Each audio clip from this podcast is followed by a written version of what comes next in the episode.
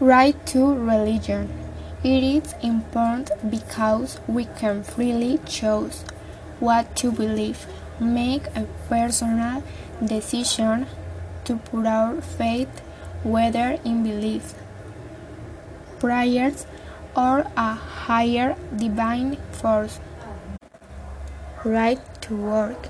This right is essential to have a decent life, since it is the way of earning a living, where income is obtained in order to survive.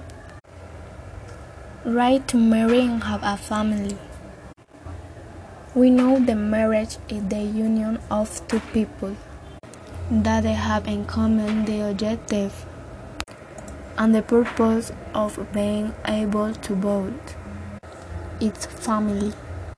The importance of the right to marriage, which gives both of the men endorsement of the law, which will benefit youth for taking decisions, either as divorces, distribution of goods, and even custody of their son.